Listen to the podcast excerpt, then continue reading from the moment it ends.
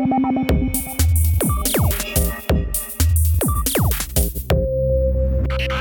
I'm not digging back in history because um, it's all past, and I'm more interested in looking what's in the future.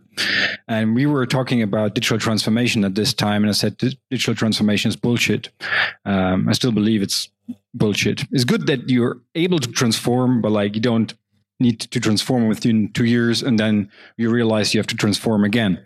So it's more a holistic approach and you should look into the future. And um, when daniel asked me if i would come on stage for talk about uh, my topics for 10 minutes i thought which topics i would like to bring on which help you to think about your future? And um, the topic which drives me most currently is data uh, big data, smart data, all those topics is nice, but data is like water now. Everyone needs data to develop their business. We have seen Swarovski building some data to print some uh, prototypes, data, data, data everywhere. Um, that brings a couple of core challenges. The first one is data quality.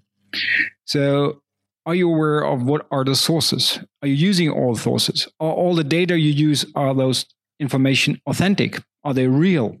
Um, can you own this data or are you allowed to use this data? And what are the ethics behind data? And the ethics topic is the one which will cause the most uh, headache for all of us within the next couple years because we are not aware of what's happening with data currently. And we all believe the good will survive, but also the bed is not sleeping anymore in regards of data. And I go for hacker conferences for the last 12 years, and what I see what they do with data and data breaches, it's unbelievable. And the ethics topic is also the only topic currently driving the fear which stops us from developing artificial intelligence because we are not willing to hand over decisions to machines. And that is um, because we don't know what's going to happen and we don't know on what data those machines make their decisions.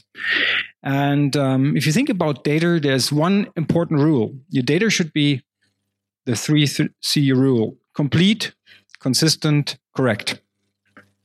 Correct data is super hard to get. Correct means 100%. So I'm super happy if I get exact data, when I get better and better and closer to uh, correct data. Um, the reason for that is if you have bad data, you have bad decisions. Shit in, shit out. So if we look at data and clients on our side, we see 80% of most of the term times uh, data is uh, bullshit. We just throw it away, start greenfield, and say, okay, what do we need on data to build a decision base for um, data driven marketing, data driven decisions, machine learning, whatever. If you don't have your data in place and you have someone who's really taking care of it and making sure that all of those C's are in place, you will have a hard time. Or someone will overtake you because they're feeding in wrong data, you make wrong decisions, or the machine make wrong decisions, and it's going to be hard. And if we talk about data, and especially about the sources, uh, we see IoT is coming in strongly. A lot of data sources are little devices connected to each other. Um, and this leads us into the world of hyperconnection. And I spent a lot of time in China and I'm fascinated about, of course, Baidu, Tencent, and Ali, but those are not for me the big players in the future. There's one stakeholder um, which most people are not aware of. It's a company founded about eight years ago, and it's called Xiaomi. Does anyone know Xiaomi? Uh, pretty much. That's cool. Xiaomi currently has 1,800 products in place. Um, the most of them are below $50 they're all connected with each other. I have a home with 178 IoT devices connected to each other from my UPSA toilet seat with heating and washing up to my fridge, which can order milk when I'm not home and the milk is gone. Um, my plants are watering with Xiaomi technology themselves and nutrition themselves. All of that is connected. And this gives us a view what hyperconnection will look like in the future. And the society is driven by convenience. So if these IoT devices bring a lot of convenience to us, we will let them in our home. What I won't do is have any kind of electric door or window systems because um, what I see what my kids do currently with technology and hacking, um, I don't want to know what other people do. So uh, I keep prefer a real key and uh, still a handle to open a window um, because this is covering my privacy. Um, but Xiaomi is a phenomenon.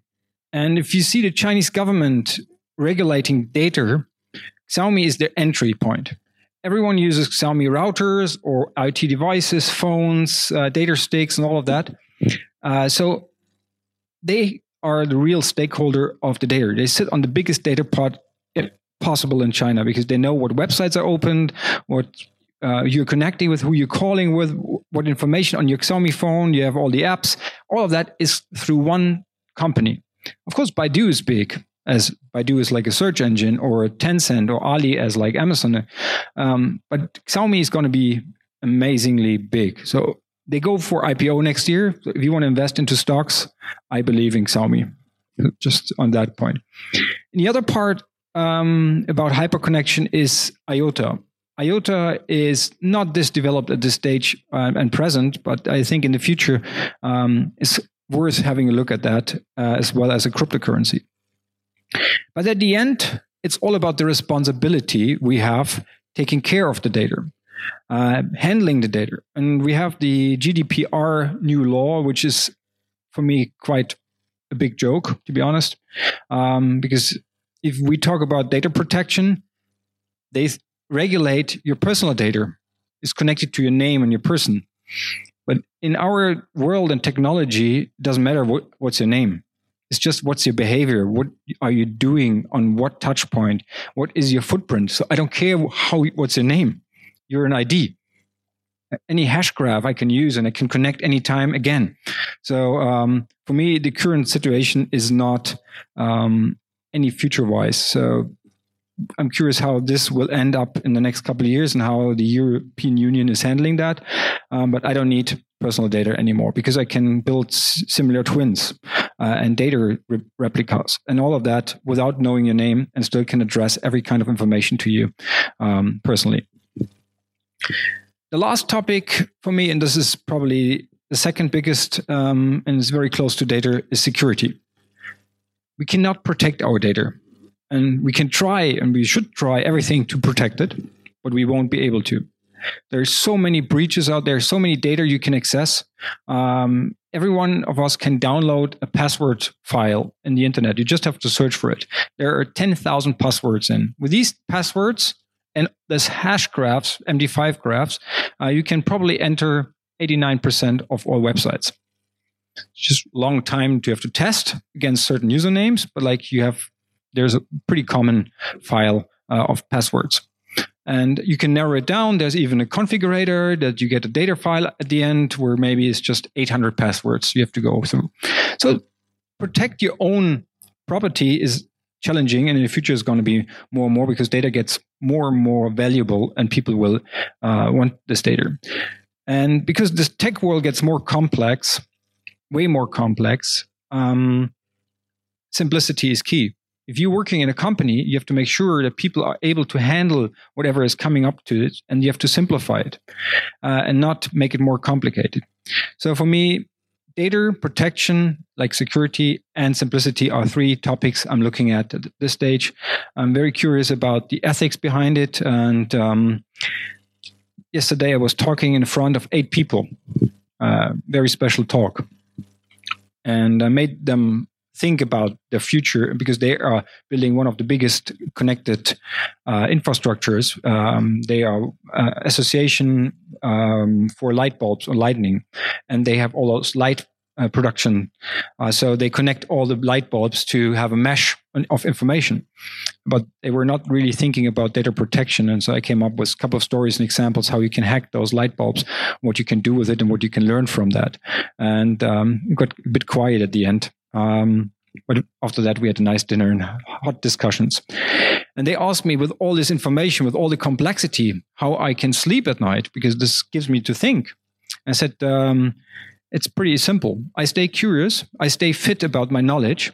And um, there's one story about the two campers in the forest when the bear comes and the one guy gets his jogging shoes on. The other guy says, Hey, what are you doing? He says, Yeah, I just have to be faster than you.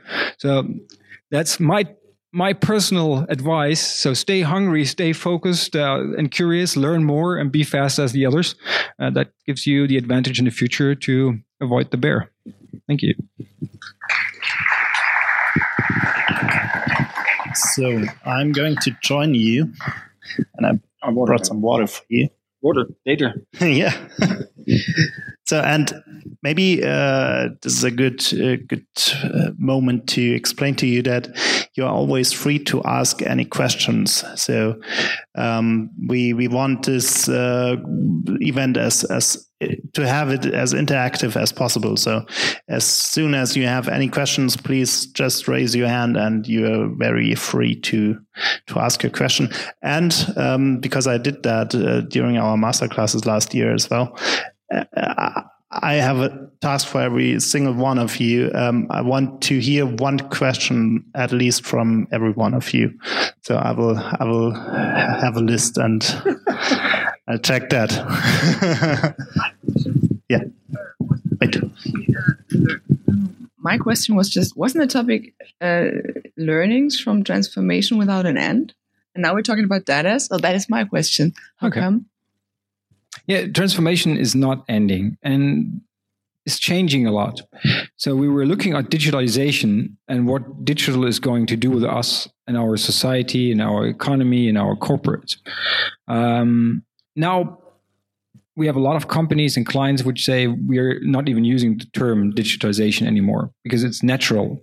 So the question is, what are the new transformation talks? And the new transformation talks are about data, what I do with it, what is the ethics behind artificial intelligence, what are the new technologies driving this transformation? Mani, hattest du eine Frage? Nee. okay. Not um, all at the same time, please. um, you talked a lot about uh, we have to be faster than the others. No, not Germany is not the fastest uh, country, and especially German economy is like uh, we are always like uh, when it comes to digitalization, we are always like one one step behind. Um, what do you think?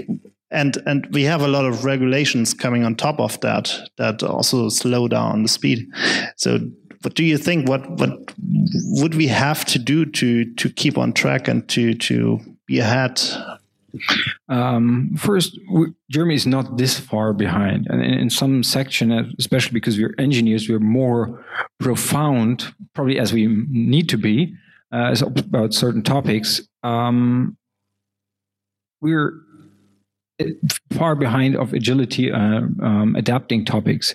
Um, and also we're kind of in a, in, in a cocoon in a bubble because we're protected we have a very safe good working economy uh, everyone is in jobs uh, so there's no need for that um, but if you see china for example or other indonesia uh, a, a, lot of asian countries um, are developing so fast and they bring so much power into this world economy. Um, we really have to be aware of that. And I have one example which shows where we stay at the current stage.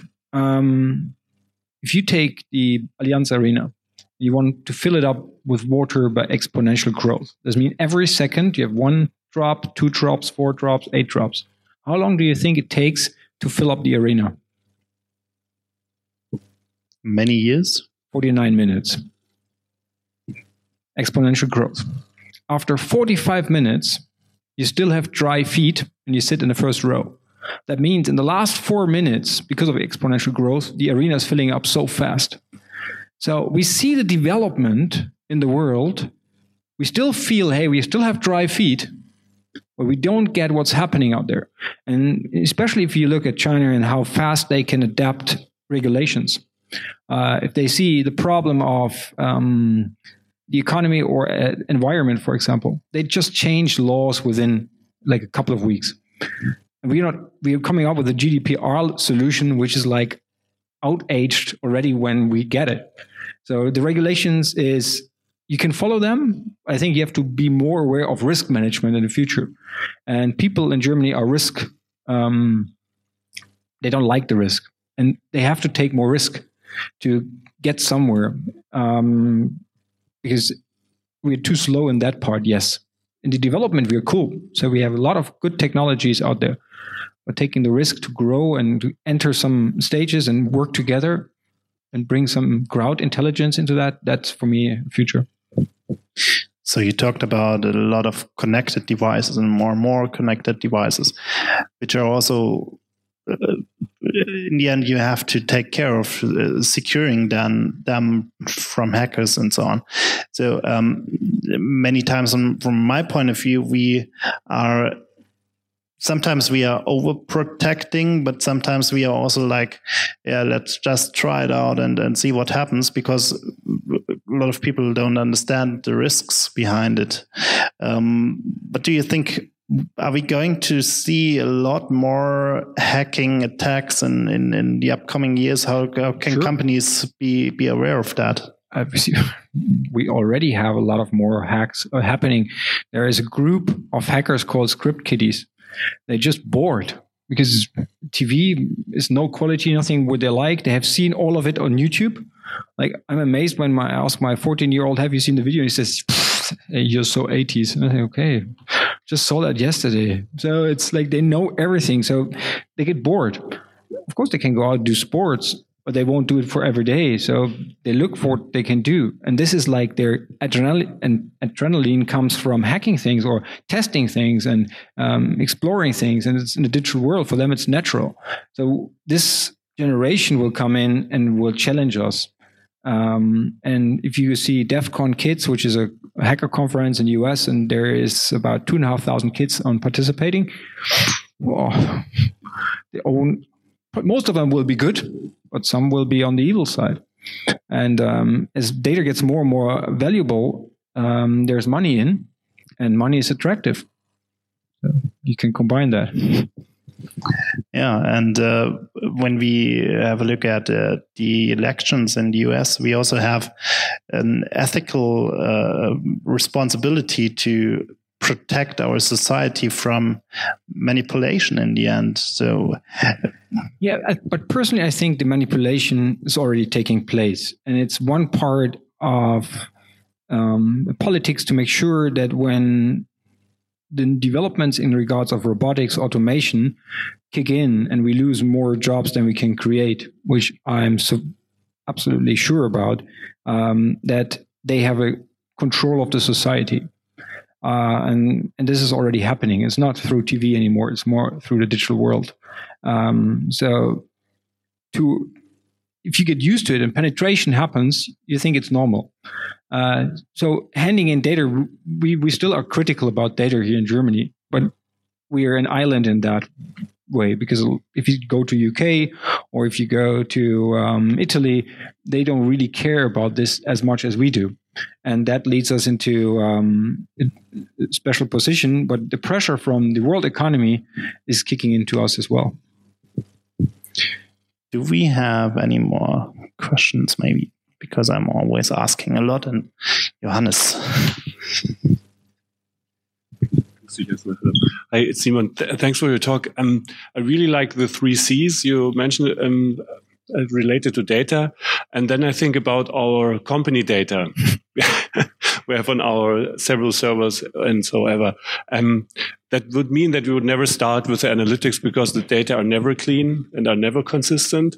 And how um, would you recommend to overcome this, um, the starting point of having um, not clean data, but we really want to learn something out of it? Uh, you can learn from the data you have because you can make thesis, but you should start with a clean data set and have a small project, not start with big data. Everyone talks about big data and thinks about if you have big data, there will be some balance of quality at the end. But the predictions you make out of this data or you're building on, you cannot prove if it's right or not.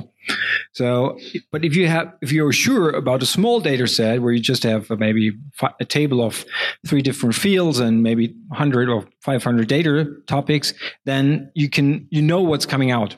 And you can use that to optimize and benchmark the data you have.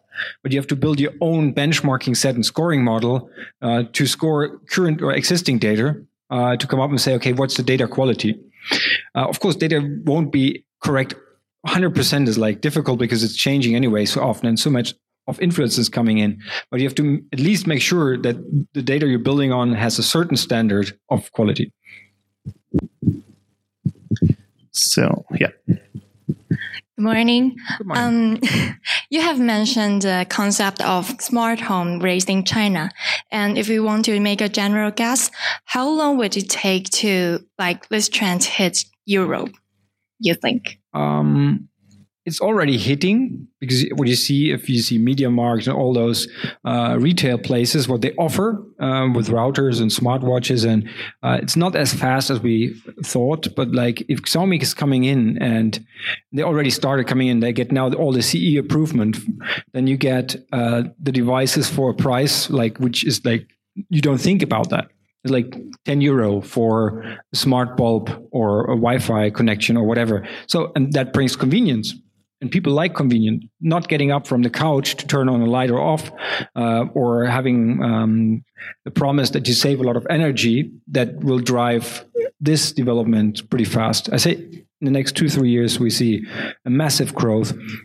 And there's a global expectation about 70 um, billion devices connected uh, within the next two years So, Hansi, 17 zero. Um, why do you have fears from this development? So, so far, if you share your data, um, I'm sharing everything in the internet, and I never happened to uh, to get some bad experience with it. That someone sent me um, something bad, or that I got insulted, or something like this. So, so far, everything always made it better. Um, new connections on LinkedIn, Facebook, and so on. You meet new people. There are new opportunities always coming up. Why do you, in the end, uh, have fear that even a company like Xiaomi could use this? in the worst thing. So of course they wouldn't make money out of it, but if I don't want the product, I say, Xiaomi, I don't need this new thing or I don't need this and that. I, I think further, it's not about worrying that Xiaomi is using my data, um, but I think if you see the development of robotics and automation coming in, that governments has to do something with their society, they will use the data, and that I don't want to be in their track record to be manipulated in first place, or I would like to be aware of what's happening in there. It's just my personal feeling. So I don't see it in a small nucleus. I see it in a broader uh, view on that. And um, I'd like to be aware. I'm a control freak. So I, would like to be in control of what I do and, and where I'm heading my data in. I would like to know what's going to happen. And this is why I feed in fake data, um, buying like virtually some cat feed because I don't even have a cat, but like mixing my data in that it's not a full 100% picture to see what happens. Not because I want to fake it, but just want to see what happens. So I joined Facebook groups with about uh, cats or about uh, building a house and then see what happens around with the media scale or um, communication around me. So that's more my curiosity driven. Yeah. Okay. Right. Hi, thank you very much for that. Inspiring as always. Uh, one question that has been on my mind for a few years is um, the rising prevalence of CCTV cameras, uh, smartphones being pointed at me everywhere I go. In fact, I sometimes feel like a star because I'm like this, you know, just trying to block people taking pictures of my face. Um, so all this data is going uh, into some sort of cloud storage device, um, combined with facial recognition. Uh, all of a sudden, I have a data set out in the open open, um, which I'm not aware of. Are you aware of any way that uh, this is being addressed at the moment to have an opt out um, of that? No chance. Thank Zero. Uh, this is something in regards of what you asked. What's my worry about that? If you know what's now able, what you can do with the data. If everyone has heard about Ekman, Paul Ekman, no one? Okay. Well, you should really Google this guy. Uh, he's a, a, scientist and he came up with um, technologies called micro expression recognition. Eight pe- you have eight emotions which you cannot hide. No one can hide, not even a monkey can hide.